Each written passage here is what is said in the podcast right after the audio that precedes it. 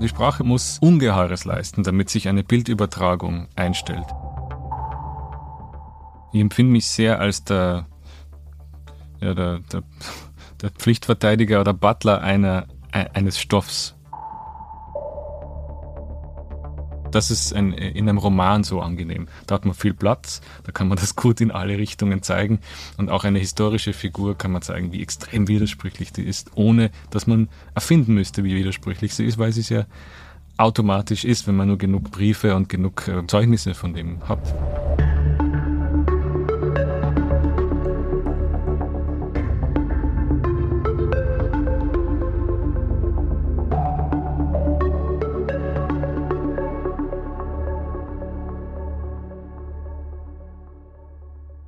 Guten Tag, das ist der Podcast Dichtung und Wahrheit. Ich bin Laura de Weck und spreche hier mit AutorInnen von Surkamp und Insel über ihre Dichtung und über ihre Wahrheit.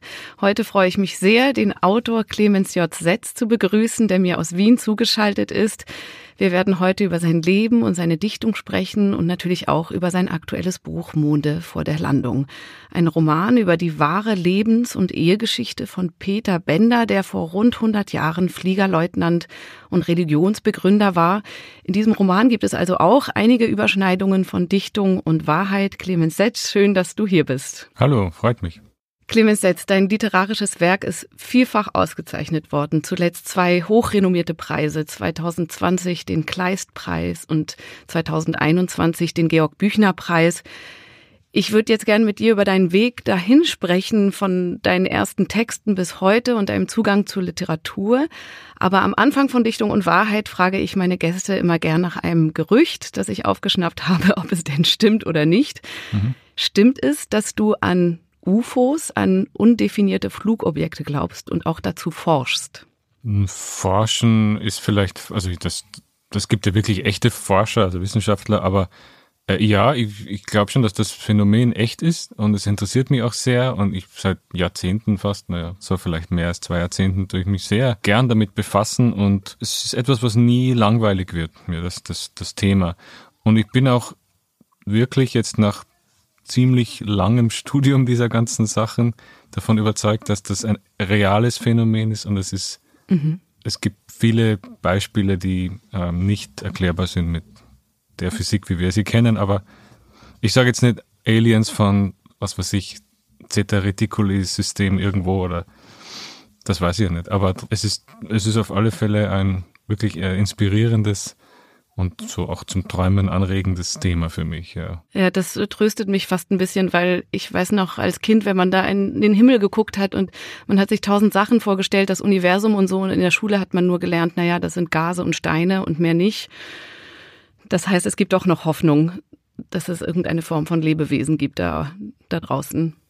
Ich bin ziemlich sicher und ich bin, also das, das ist vielleicht die verrückteste Idee von mir und das ist wirklich eine echte Überzeugung. Ich bin mir wirklich ziemlich sicher, dass es äh, auch Kontakt gegeben hat schon. Aber Sogar, kann, man, okay. kann man ruhig auch als Blödsinn abtun. Ich kann es ja nicht beweisen, aber mein Eindruck ist, dass das bizarrerweise das der, der wahrscheinlichste Fall ist. Mhm. Auch gegen meine eigene Intuition. Ich bin sonst eher, glaube ich, ein skeptischer Mensch, was so ganz un, ganz, was weiß ich, Science-Fiction-artige Behauptungen angeht, aber da in dem Fall auch gegen meinen eigenen Wunsch sogar und gegen meine eigene Intuition muss ich zugeben, der wahrscheinlichste Fall ist das sogar. Aber ich bin auch kein Experte und kein Eingeweihter und kein CIA, was weiß ich, Insider, also who knows. Aber trotzdem, also das Universum kommt ja eigentlich in all, also fast allen deinen Romanen und Büchern drin vor. Also Monde vor der Landung, aber auch in deinem Debüt war es schon im Titel Söhne und Planeten, das 2007 mhm. erschienen ist. Und, und die Kritiker haben sich damals die Augen gerieben und haben sich gefragt, wie kann das eigentlich sein, dass so ein junger Mann ein so gutes Buch schreiben kann. Und in deinem Debüt ging es ja auch um die Analogie zwischen Planeten, die einander umkreisen, aber eben auch Beziehungen, die einander umkreisen. In dem Fall eine Vater-Sohn-Beziehung. Und glaubst du auch, dass wir Menschen eine Art von Beziehung zu den Planeten haben, also so wie die Astrologie das vielleicht behauptet? Äh, nicht so wie die Astrologie es behauptet, aber ich, natürlich haben wir eine Beziehung, in, in dem wir die sogenannten, ja, die Wandelsterne, wie sie früher geheißen haben, die, also die in unserem Plan Sonnensystem, die haben wir wir, die Menschheit, ja besessen studiert und versucht irgendwie zu verstehen und auszulegen. Und also da ist sicher eine ungeheure Faszination da. Woher die genau kommt und warum dies uns so tief eingeschrieben ist und viele andere Tiere scheinen die nicht zu haben. Ähm, ja, weiß nicht, warum das so ist. Ich finde es einfach sehr, ja, um, umgebe mich gern damit. Kann man sagen, Jetzt ja. weiß ich eben auch, warum ein SZ-Kritiker, der hat dich mal der Außerirdische der deutschen Literatur genannt. Aber ist ja eigentlich was sehr Innerirdisches auch, ne, wenn man das die, die, die Erde von der Erde aus studiert. Ja, stimmt. Ich gehe noch einmal zurück äh, zu deinem Leben, wie du aufgewachsen bist. Du bist in Kärnten aufgewachsen und dann hast du erzählt, dass du in der Schule ein Außenseiter warst, aber trotzdem sehr akzeptiert, auch als Einzelgänger. Und du hast viel Zeit mit Computerspielen verbracht, mit äh, Gamen, bis dich äh, dann mit 16 ein Gedicht von Ernst Jandl so ergriffen hat, dass du heftig schluchzen musstest. Und so hast du zu Literatur gefunden und du erzählst, dass dieses Ergriffensein und dieses Aufgewühltsein von Literatur dass es bei dir eigentlich immer stärker wird. Mhm. Also dass, dass Literatur eine heftige Wirkung auf dich hat. Äh, kennst du diese emotionalen Zustände auch vom Schreiben oder ist das eher was beim, beim Lesen? Wahrscheinlich habe ich es häufiger beim Lesen, weil es ja auch sehr viel mehr zu lesen gibt als zu schreiben, Gott sei Dank. Äh, mhm. Aber diese Zustände sind auch der Grund, weshalb man, weshalb ich zumindest äh, Erzählungen und Romane und so weiter äh, ja, wie sagt man, zusammenbaue, bastle. Und Weil du diese Wirkung bei deinen LeserInnen erzeugen möchtest. Nein, nicht so sehr, sondern ich mag es auch zuerst selbst erzeugen. Also ich mag schon auch selbst gerührt werden und zum Lachen gebracht werden. Das, wenn das nicht da ist, dann würde ich es wirklich als äußerst äh, anstrengende und sinnlose Arbeit empfinden. Weil Schreiben ist schon sehr zeitintensiv, es verschlingt endlose Recherchemühen oft und so. Also das, das wäre wirklich ein Riesenaufwand für nichts. Aber es ist nicht für nichts, wenn man nicht immer diese ganz äh, besonderen Zustände und äh, Momente hätte. Ja, also die hat man beim Lesen auf jeden Fall auch.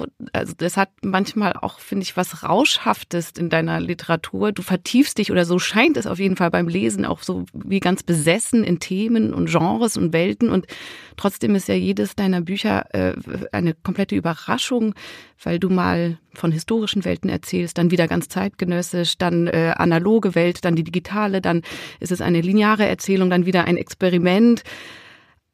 Äh, magst du es immer wieder Neues auszuprobieren oder oder was führt dich zu diesen unterschiedlichen Welten? Es ist, äh, es ist ein Interesse, was dich dann wieder wo ganz anders hinführt. Es ist etwas recht äh, von oben herab diktiertes. Also es hat was sehr, wie soll man sagen, fast schon diktatorisches. Meistens, ich empfinde mich sehr als der, ja, der, der, der Pflichtverteidiger oder Butler einer, eines Stoffs. Das ist auch etwas, was jeder kennt. Das sind einfach Sachen, die die man immer wieder gern erzählt. Meistens bleibt es bei Anekdoten bei den meisten Menschen. Sagen, weißt du, was ich gelesen habe? Und dann erzählen sie es 15 Mal und es wird nicht fad, es zu erzählen. Irgendwann schon, aber es wird, zuerst einmal ist es hat so was Brennendes, Interessantes. Und bei mir ist es auch so, ich, ich werde irgendwie so, ich kipp rein in eine Sache oder ich werde süchtig nach einer nicht süchtig. Ja, ja, so fühlt es sich an, ja. Genau, und dann gibt's gibt's eine extreme so von oben nach unten Hierarchie. Okay, um das um das zu erzählen, was muss ich alles wissen? Okay, das muss ich mir alles besorgen. Okay, da, da, da. und dann äh, ein Jahr lang das üben. Okay, mache ich ein Jahr lang. Es ist komplett äh, wirklich eine Art von ja Disziplin, kann man sagen. Mhm. Es, es wirkt sehr diszipliniert, aber es ist eben sehr, es hat was sehr diktiertes, es ist sehr ähm, streng. Es gibt gar keinen Plan, also gar, gar keine, sag mal, keine Umwege. Es ist, muss immer genau. Also wenn ich zum Beispiel das letzte, das war, da hatte ich diese, diese Figur entdeckt, schon vor nicht, 12, 13 Jahren und wusste nur, ich muss, ich möchte das erleben unbedingt. Ich möchte das live erleben oder nicht live, aber halt, ich möchte das nochmal äh, erleben, was dieser Mensch ähm, gemacht hat oder möchte es als Film erleben. Sprichst du jetzt über... In meinem letzten Roman, der Monde vor der Landung zum Beispiel. Ja. Über Peter Bender. Also genau. du hast den Peter Bender, den Protagonisten entdeckt und der hat dich nicht mehr losgelassen. Ja, und ich wollte unbedingt das sehen, was der sieht und weitererleben. Und dann ist überhaupt keine Frage, dann muss man, okay, das, in welcher Zeit spielt das? In welchem Ort spielt das? Ah, ist nicht Österreich, das ist schon mal schwierig. Dann muss ich irgendwie diese, diesen Sprung in Deutschland und das Rheinhessen, also weiß ich auch nicht viel darüber. Da muss ich in die Stadt anschauen, ich muss äh, Zeitreisen in diese Welt, in der er gelebt hat. Dann ist in das auch noch 20er Jahren 20er Jahren und 30er Jahren, das ist Beginn der Nationalsozialismus. Uff, das ist wieder tonnenschweres mhm. Material, das ist sehr es kann eigentlich nicht schon nur misslingen schon. Also, also und all diese Sachen. Trotzdem ist, wird es dann total diktiert von dieser einen fixen Idee, der alles untergeordnet wird.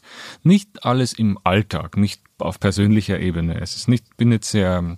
Du bist noch gesellschaftsfähig. Ja, ja, schreibst. auch familienfähig. Aber ich kann das sehr gut in, in so Nischen ableiten, wo man es mir nicht anmerkt, dass ich jetzt nachdenke, recherchiere und so weiter. Das mache ich sehr, sehr diskret und unauf, uh, unaufdringlich, glaube ich.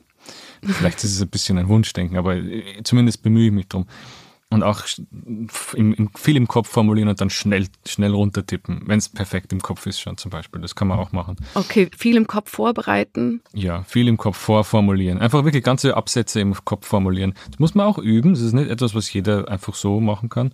Aber man, äh, man kann es lernen. Es ist so wie halt um, jede, jede Arbeit, die eine Denkleistung braucht zuvor kann auch Geschäftsbriefe im Kopf formulieren oder mhm. was weiß ich, eine äh, Ansprache vor Gericht oder ein Plädoyer vor Gericht, kann alles im Kopf schon vorbereiten, wenn man es halt oft genug übt. Und jetzt mache ich den Beruf ja doch, doch schon lange, also äh, ja, über 15 Jahre jetzt so mit, mit, mit als Beruf, wo Geld reinkommt und auch schon vorher. Also das ist einfach ausgebildet, diese Fähigkeit, dass man da im Kopf Dinge vorformuliert. Ich sehe auch, beim, wenn ich einschlafe zum Beispiel, kann ich mir einen Absatz in, ins, ins Gedächtnis rufen und tatsächlich sehe ich visuell die Buchstaben und die, die Wörter. Das hat auch ein Jahrzehnt oder so gedauert, bis ich das so genau äh, die Vorstellungskraft so partikularisiert hat. Ja, es hat auch fast schon was von einer Deformation, sehr äh, übergenau und ja, das sind so die Sachen, die man sich einfängt oder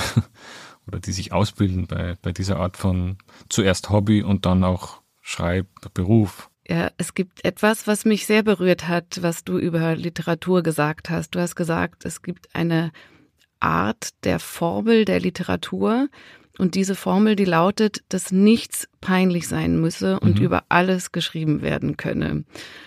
Ja, für mich ist das tatsächlich das Befreiende an der Literatur. Manchmal auch sogar das Politische an der Literatur, dass man wirklich über alles, ja. alles schreiben darf. Und eben wie in deinen Büchern über Egozentrik zum Beispiel, über Krankheit, über Leid, über Sexualität alles Dinge, von denen, ja, man vielleicht gewisse Dinge nie erfahren hätte, wenn man es nicht in Büchern gelesen hat. Ist das, ja, klärt Literatur auch auf? Ja, sicher. Äh, sie ist auch lustigerweise noch immer ein bisschen die einzige Quelle von so etwas. Es gibt auch so Non-Fiction, die auf total tabuloses, ähm, das, das schon, aber so die, die Erzählung ist dann noch ein bisschen freier, weil sie nicht so an eine echte Biografie, eine echte Person so dran klebt. Also es muss nicht alles Memoir sein. Also wenn man einer marginalisierten Gruppe angehört, wird einem schnell unterschoben äh, und unterstellt, dass alles Memoir ist, was man schreibt. Aber mhm, das, ist, mhm. das ist halt ein, ein Pech der, der unserer Epoche, ein, ein Automatismus. Sonst, also ich bin äh, keine marginalisierte Gruppe gerade. Das heißt, bei mir ist, ich kriege die maximale Freiheit das heißt, alles ist bei mir, ist nicht unbedingt Autobiografie, wahrscheinlich nicht. Und dann nimmt man das sehr frei wahr. Also wenn ich eine Geschichte über einen Missbrauch erzähle, zum Beispiel, Kindesmissbrauch, mhm. wird man nicht denken, ah, der ist missbraucht worden, automatisch. Vielleicht würde man es vermuten, wenn ich eine nach der anderen erzählen würde und nicht von dem Thema loskäme. Würde man sagen, ja, vielleicht ist da was. Trotzdem würde man nicht sagen, das ist jetzt die Geschichte. Man würde sagen, das Thema beschäftigen, okay, da ist vielleicht was.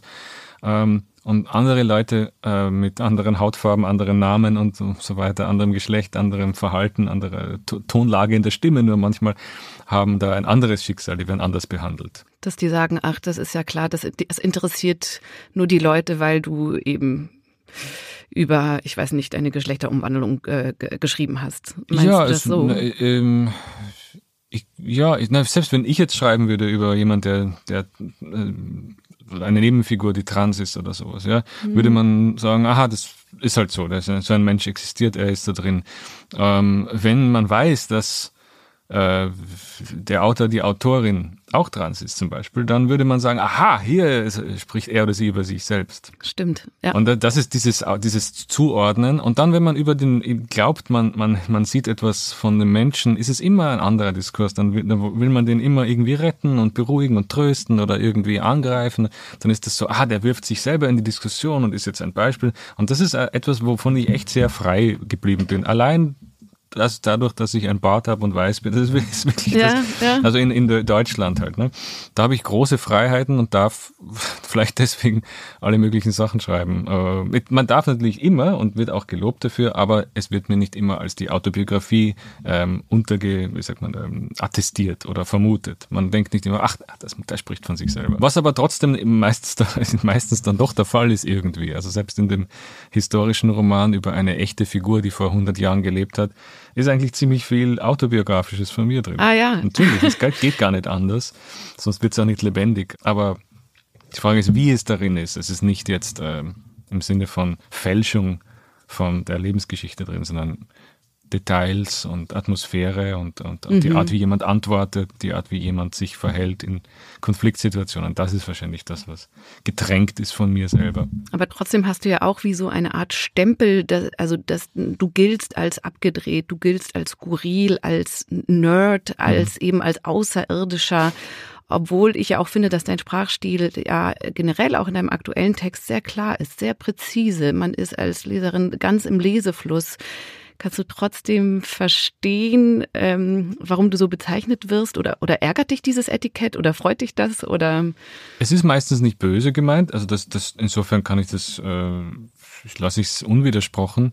Ich kann es aber wirklich nicht verstehen, weil es gibt Beispiele von anderen Menschen, die das viel mehr verdient hätten auch im Lob. Mhm. Auch wenn man sagt, ich schreibe experimentell manchmal, das stimmt ganz ein bisschen ähm, so, aber es gibt dann wirklich experimentelle Autorinnen, die, die das viel mehr verdient hätten. Ne? Also von mir aus ähm, kann man das gern so sagen, außerirdisch und so, aber nein, ganz verstehen kann ich es wirklich nicht. Also mir, ich komme mhm. mir wirklich nicht so, so, äh, so entrückt vor weiß nicht, in, in, welcher Art ich entrückt sein könnte. Also auch mein Weltbild ist, glaube ich, nicht sehr extrem, obwohl vielleicht in manchen Punkten vielleicht, aber die wiederum spielen vielleicht in der Literatur nicht so die vorherrschende Rolle. Ich weiß es nicht. Ja, es ist mysteriös, aber wie alle Dinge, die mit der Fremdwahrnehmung zu tun haben, sind sie ja haben sie gar nichts mit mir zu tun eigentlich.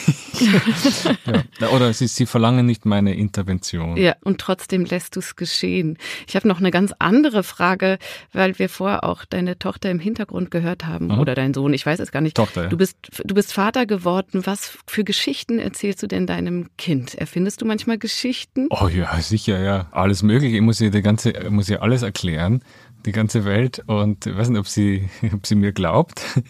Also zum Beispiel erklärt man ihr, wenn sie eine, eine Taube sieht auf dem Balkon, was das ist und was die gleich tun wird und dass die fliegen kann und so. Und, und das Schöne ist natürlich immer diese, dieses, dieser Blick äh, so von ihr so jetzt, oh, ist das jetzt, stimmt das oder ist das irgendwie nur eine, nein, also sie ist noch nicht in dem, äh, in dem Alter, wo sie allzu kritisch äh, mich hinterfragt, glaube ich, sondern es ist mhm. noch einmal einfach im, im Sammeln. Im ne? Sammeln und im Glauben.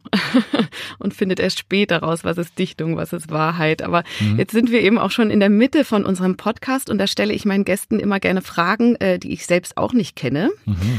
Und dafür gehe ich ins Internet zu einem sogenannten Sinnfragengenerator. Und der, der, der generiert so zufällig Sinnfragen. Und du hast ja auch mal ein Buch geschrieben mit dem Titel Bot Gespräch ohne Autor. Und äh, die Herausgeberin Angelika Klammer stellte dir Fragen, aber nicht du hast eben geantwortet, sondern eine Clemens J. Setz KI, künstliche Intelligenz, jetzt ist das in allem Munde. Du hast äh, vorher schon damit gearbeitet, ein Setzbot. Und wir machen jetzt einfach das Umgekehrte. Wir machen jetzt nicht Gespräch ohne Autor, sondern Gespräch ohne Moderatorin. Mhm. Ähm, also, Sinnfragengenerator ist an. Die erste Frage ist, ist Liebe pathetisch? Ja, sehr, ja, doch, ja. Ich glaube, es ist eine, eine notwendige Zutat und alle werden irgendwie sehr nervös, wenn das Pathos fehlt. Das stimmt Aha, schon. Es ja. braucht, es verlangt sogar nach Pathos. Irgendwie ne? schon, ja. Es ist zumindest so, wenn es allzu unpathetisch zugeht, werden alle ein bisschen nervös und fallen übereinander her. Oder reißen sich die Kleider vom Leib und solche Dinge. Die nächste Frage ist, ist Konsum unbesiegbar? hm. Nein, sicher nicht. Ne? Man kann auch ohne Konsum leben. Das wird uns nicht, glaube ich. Bei uns ist es sehr weit bis zum komplett ablegen, aber es gibt Menschen auf der Welt, die überhaupt keinen Konsum in ihrem Leben haben, glaube ich. Es geht schon, man kann aus dem, aus dem Spiel schon aussteigen. Ist Geld alternativlos? Ist eigentlich auch eine Frage, die dann gleich so ein bisschen in die ähnliche Richtung geht. Ich würde sagen, also Tausch ist wahrscheinlich etwas un Alternativloses, wenn menschlich, wenn jemand einfach, äh, weiß ich, Menschen irgendwelche Gruppen bilden, gibt es Tausch. Aber Geld im modernen Sinn ist natürlich nicht alternativlos und es gibt auch geldlose Gesellschaften. Ja. Ob das jetzt sehr traditionell lebende ähm, Ureinwohner sind irgendwo oder off-the-grid äh, Menschen, die halt nur von ihrem Garten und von ihren Tieren leben. Nein, nein, das ist also nicht alternativlos, aber es ist eine ziemlich gute Lösung für große Massenansammlungen von Menschen. Also Städte ohne Geld, glaube ich, ist ein unlösbares Problem. Vielleicht gibt es das irgendwie. Übrigens, apropos Geld, ich habe äh, ich hab mal besessen drei Bitcoins. Also wäre ich zeitweise fast Millionär gewesen. Aber ich habe das Passwort vergessen für die Wallet.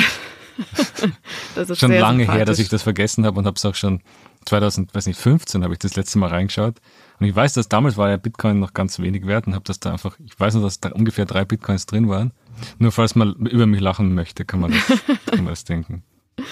Die letzte sind, äh, Frage des Generators. Ich finde, die passt sehr zu dir. Das ist, die Frage ist, ist Mut warm? Und äh, warum ich finde, dass es passt, ist nämlich auch noch ein Thema, worüber ich mit dir sprechen wollte, nämlich du bezeichnest dich selbst auch als Synästhetiker und äh, mhm. das ist auch ein Thema, was in vielen deiner Romane drin vorkommt. Ich weiß nicht, ist Mut warm? Ist das jetzt vielleicht eben so eine Sinn-Reizverbindung, ähm, die für dich Sinn macht oder gar nicht? Es macht schon, äh, es ergibt Sinn für die, also für den Begriff. Ähm, Mut ist sicher, äh, ja, ich glaube, es ist nicht warm, glaube ich. Es ist eher eine, eine, eine Kälte, in die man steigt dann. Also es hat eher was, dass man friert vor Angst oder so. es ist der Moment, der wo es Mut braucht. Vielleicht, wenn man hinterher belohnt wird für seinen Mut, das ist wärmend vielleicht. Das kann sein, mhm. ja. Aber die Synästhesie bei mir ist eher so visuell und ähm, mit, also mit Farben und Buchstaben und Tonarten und Farben und Gesten und so. Also es sind so, so Dinge, die im, im Gehirn nebeneinander liegen, zufällig. Warum die nebeneinander liegen, das weiß man nicht so genau. Entscheidet sich irgendwann in der frühen Kindheit, glaube ich, und so. Und ist auch vollkommen äh, kontextlos. Also es hat keine, äh, es ist kein Sinnbild für etwas. Also dass für mich zum Beispiel irgendeine Zahl grün ist oder so man kann es nicht nacherzählen und sagen, aha, das bedeutet das oder das, sondern es ist einfach nur, das Gehirn macht das halt.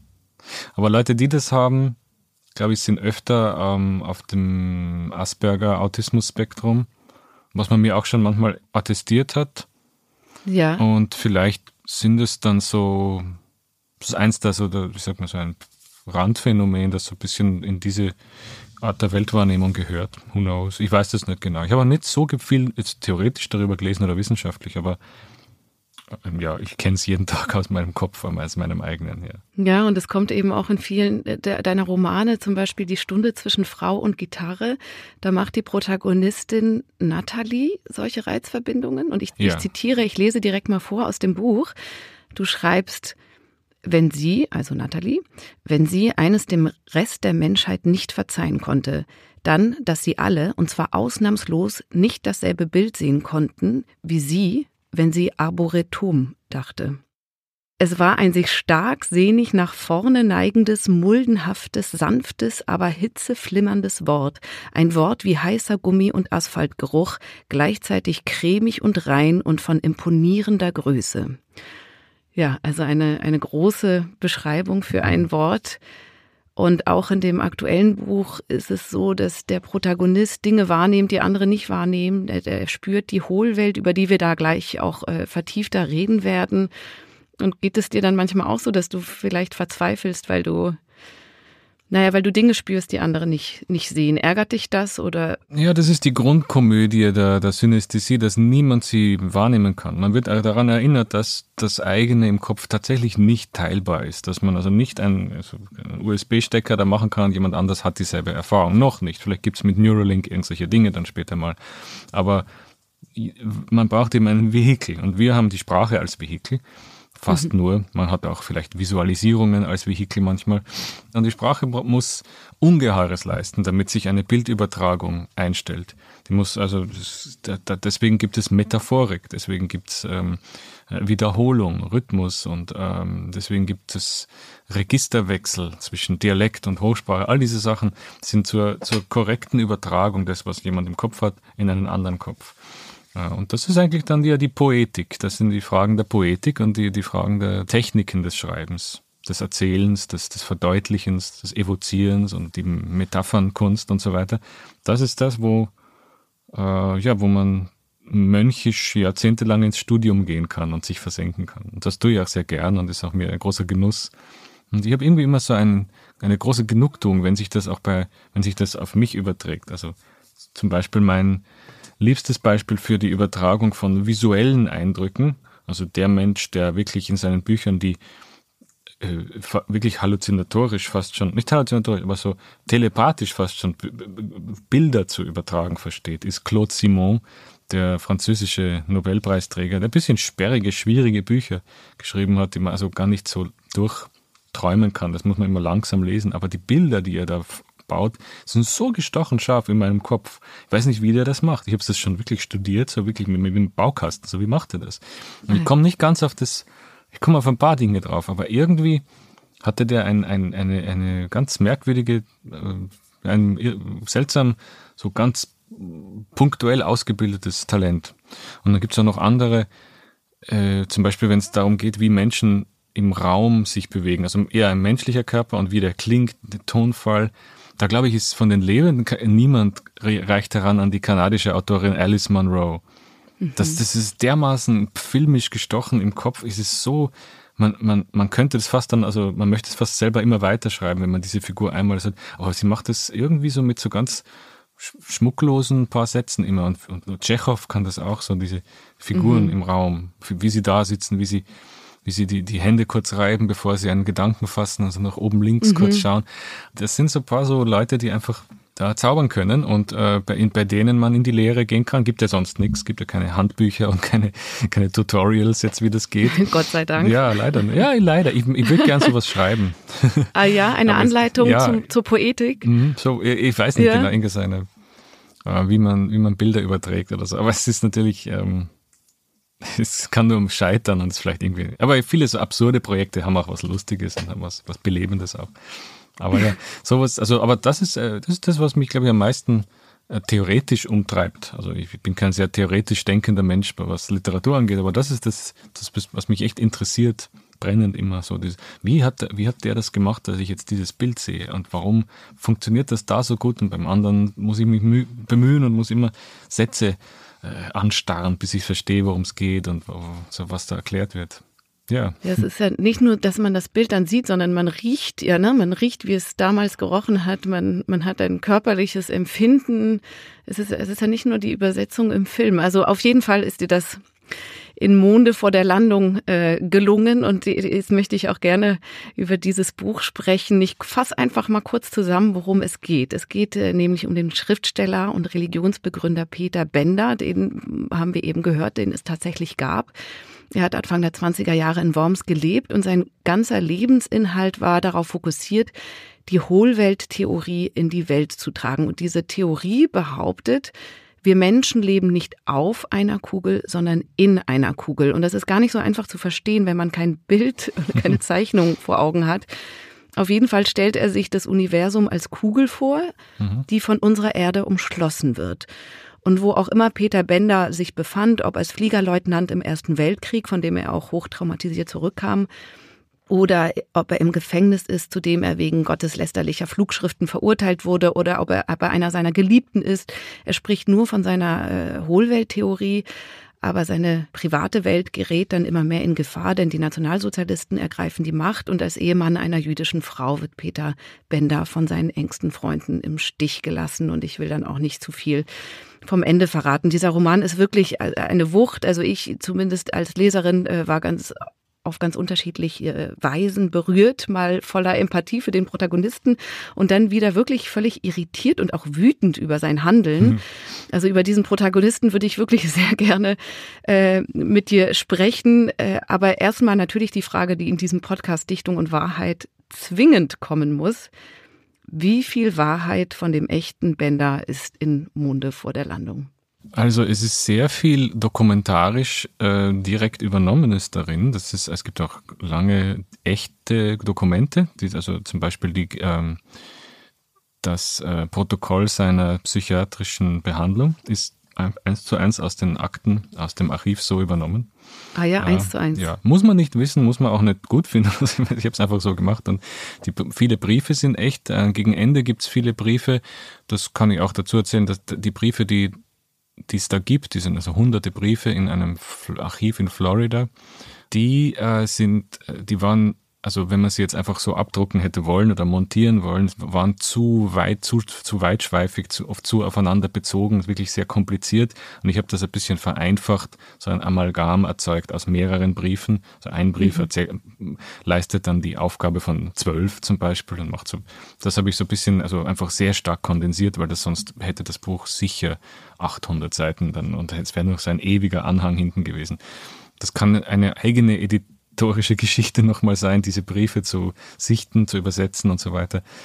Ähm, aber im, für den Roman braucht es einfach äh, auch etwas, was man genießen kann als, als, als Mensch, der das liest. Also das, das muss jetzt nicht also eine in, äh, gegen Ende in philologische Bastelarbeit aus, ausarten. Darum habe ich das ein bisschen eingedampft, zusammengefasst, aber vom Grundcharakter her einfach gleichgelassen. Und sonst alle Dinge in seinem Leben sind tatsächlich ähm, so dokumentarisch äh, ja überliefert. Was ich dann halt mhm. erfunden habe, ist, dass ist, ist alles das, worum es in einem Roman geht, nämlich die, den Grundcharakter seiner Entscheidungen, seine Art, wie er äh, reagiert, wie er spricht, welche Details er wie erlebt. Ähm, und gelegentlich habe ich manche Dinge auch einfach vereinfacht. Weil das Leben ist so messy und so kompliziert manchmal, dass es einfach ein bisschen simpler, simpler dargestellt werden muss für einen Roman. Es ist keine Biografie, das ist, ist, aber es ist ein, doch ein biografischer Roman, äh, der aber dann doch ja sogar einige so fast schon magische Realismus-Elemente oder mhm. Sci-Fi, ganz kleine Sachen sind da manchmal drin. Also ja, also ich würde sagen, also typischer historischer Roman, von der Art, wie halt historische Romane sind, wenn jemand über Napoleon schreibt oder über, weiß nicht, über Nietzsche oder so, das ist ja selten gedacht als Biografie. Natürlich jetzt über Bender gab es sonst vorher nur kleine äh, Essays von Historikern, manchmal so Neben, Nebenbemerkungen und so.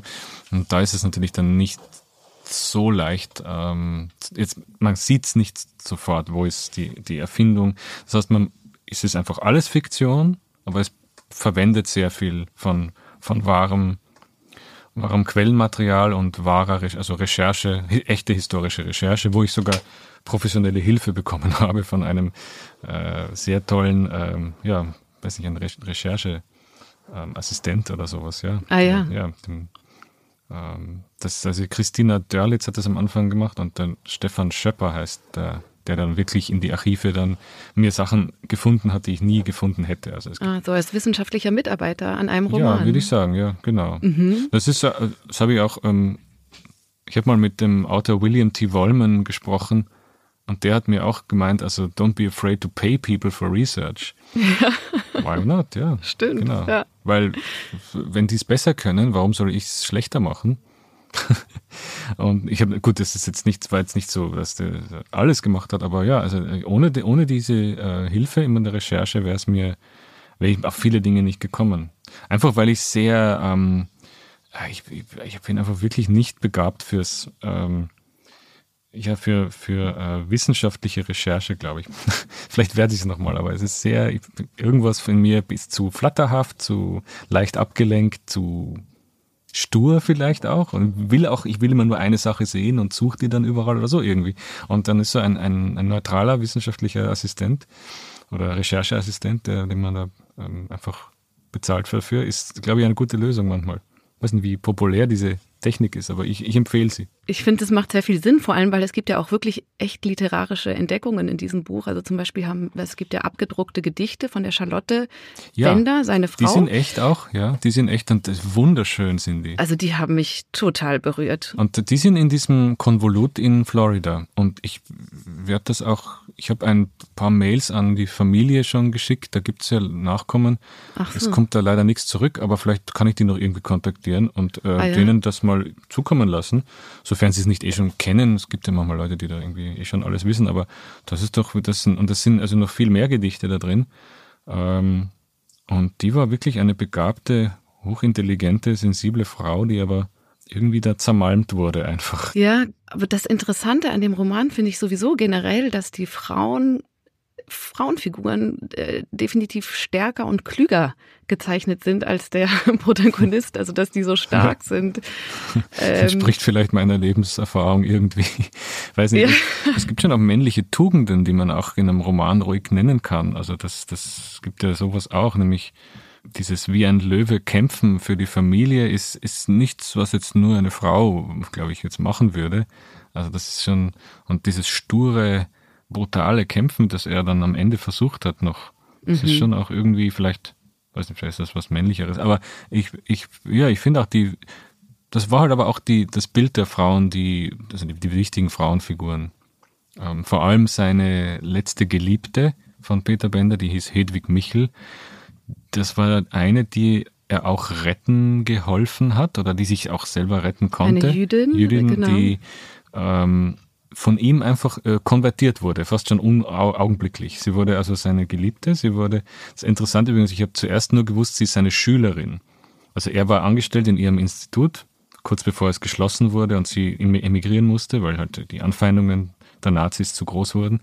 Und äh, sie war überzeugt von der Hohlwelttheorie sofort und äh, ist dann nach Florida oder nach also USA und dann nach Florida und ist dort ähm, die Leiterin oder die neue, sozusagen die, die einzige junge, das einzige junge Mitglied einer ganz schon nur noch aus alten Menschen bestehenden, so ein, ein Überrest einer Sekte geworden, den Koreschianern, äh, die auch die Hohlwelttheorie glauben und deren Gründer, der erste Erfinder der Hohlwelttheorie war ein Mann namens Cyrus Teed, der sich Koresh nannte.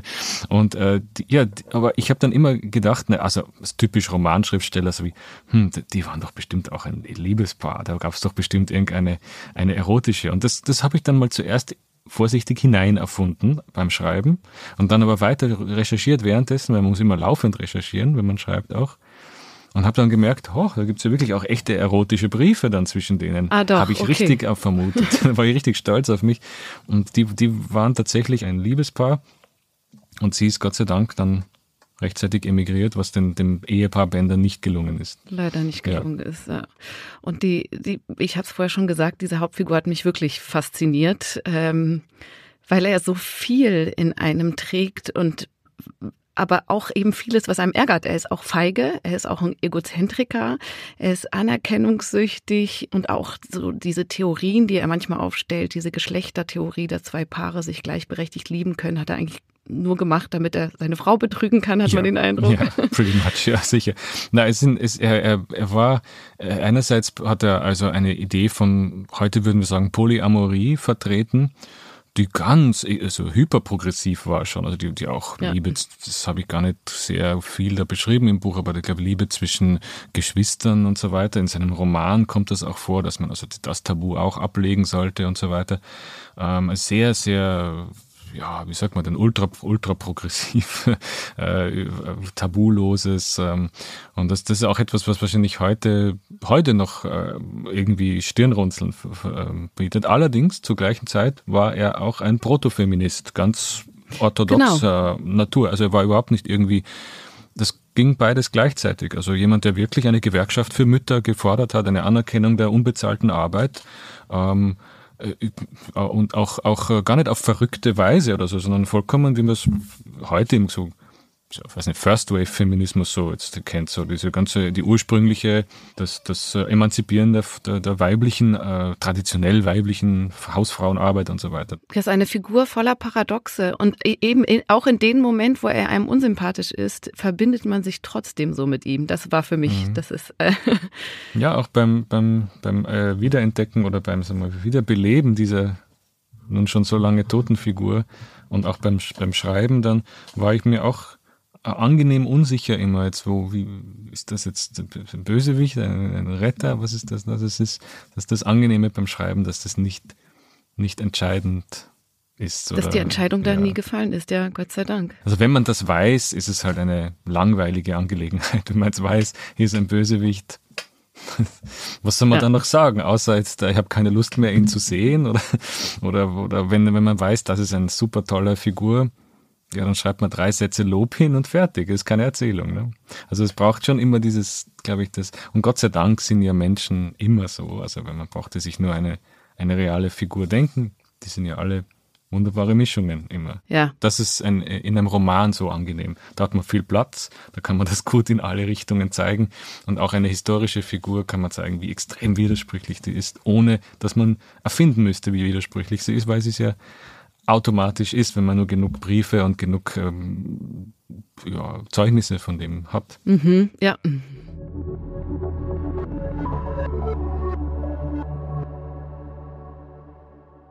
Wir sind jetzt schon am Ende des Podcasts und da wollen wir auch nochmal über Wahrheit und Dichtung äh, sprechen, beziehungsweise es ist ja immer so, dass der Gast am Schluss eine kleine Anekdote erzählt, eine Anekdote, von der ich keine Ahnung habe, ob sie wahr ist oder nicht.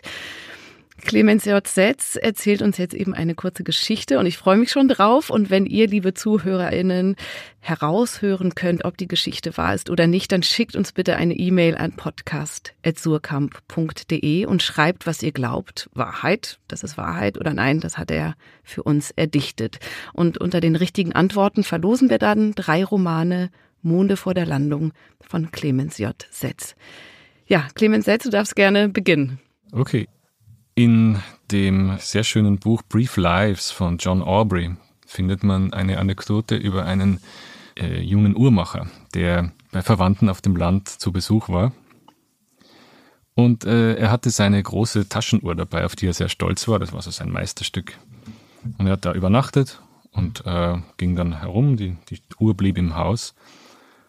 Und es war zu einer Zeit, wo es noch nicht normal war, dass Menschen Uhren mit sich führten. Turmuhren und so weiter, überall bekannt, aber so private kleine Uhren, das war noch was Neues, so 17. frühes 17. Jahrhundert. Und er hat die Uhr da liegen gelassen und wie er zurückkommt, äh, ist die nicht aufzufinden. Und er entdeckt, dass die draußen im Gebüsch hängt vor seinem Fenster. Und was war geschehen? Die äh, Haushälterinnen waren in, im Zimmer gewesen und haben diese Uhr gesehen und hatten furchtbare Angst vor diesem tickenden Gerät, haben das mit, einer, mit einem äh, Schürhaken genommen und äh, diesen Teufel da, diesen tickenden, aus dem Fenster geworfen. Und um die Damen zu beruhigen, hat er gesagt, na, das ist nichts Schlimmes, das ist nur eine Uhr, die misst die Zeit, die Zeit, die abläuft, ne? Und äh, das macht einfach so tick-tick und man weiß, wie spät es ist. Und da wurden die irgendwie kreidebleich, weil also das, dass, dass, die, dass die Zeit da irgendwie so verwaltet wird von so einem kleinen Gegenstand, das ist ja total blasphemisch. Das darf nur der liebe Gott die Zeit ver, ver, vermessen und die Zeit, die, die Kirche, die Kirche, da, da, darf das sein, aber nicht auf so einem kleinen Gegenstand, das ist, das ist so grauenhaft. Und sie hat noch viel mehr Angst. Und da hat der gute Mann, der sehr ein freundliches Herz hatte, hat gesagt, ach, ich mache doch nur Spaß. Es ist, natürlich hat das nichts mit Zeit zu tun. Es ist eine Heuschreckenfalle eine Heupferdfalle. Und das Ticken, was man da hört, ist lediglich das, das verzweifelte Fühlerscharren des gefangenen Insekts. Und da waren die Damen beruhigt und haben die Uhr im Haus geduldet. und du behauptest, das ist echt. Ja, ich behaupte, das die ist echt, aber who knows? Who knows? Falls ihr, liebe ZuhörerInnen, eine Idee habt, dann schreibt uns gerne. Ja, vielen Dank, Clemens Setz, dass du dich kurz akustisch nach Berlin gebeamt hast. Vielen Dank. Vielen Dank für dieses schöne Gespräch. Auch von mir vielen Dank für das Interesse und die Möglichkeit. Und ja, danke. Ja, liebe ZuhörerInnen, wenn ihr Anregungen zu diesem Podcast habt, dann schreibt gern gleich noch eine E-Mail an podcast.surkamp.de und wenn ihr die nächste Ausgabe von Dichtung und Wahrheit nicht verpassen wollt, Abonniert den Podcast sehr gerne. Bis dahin, alles Gute. Tschüss.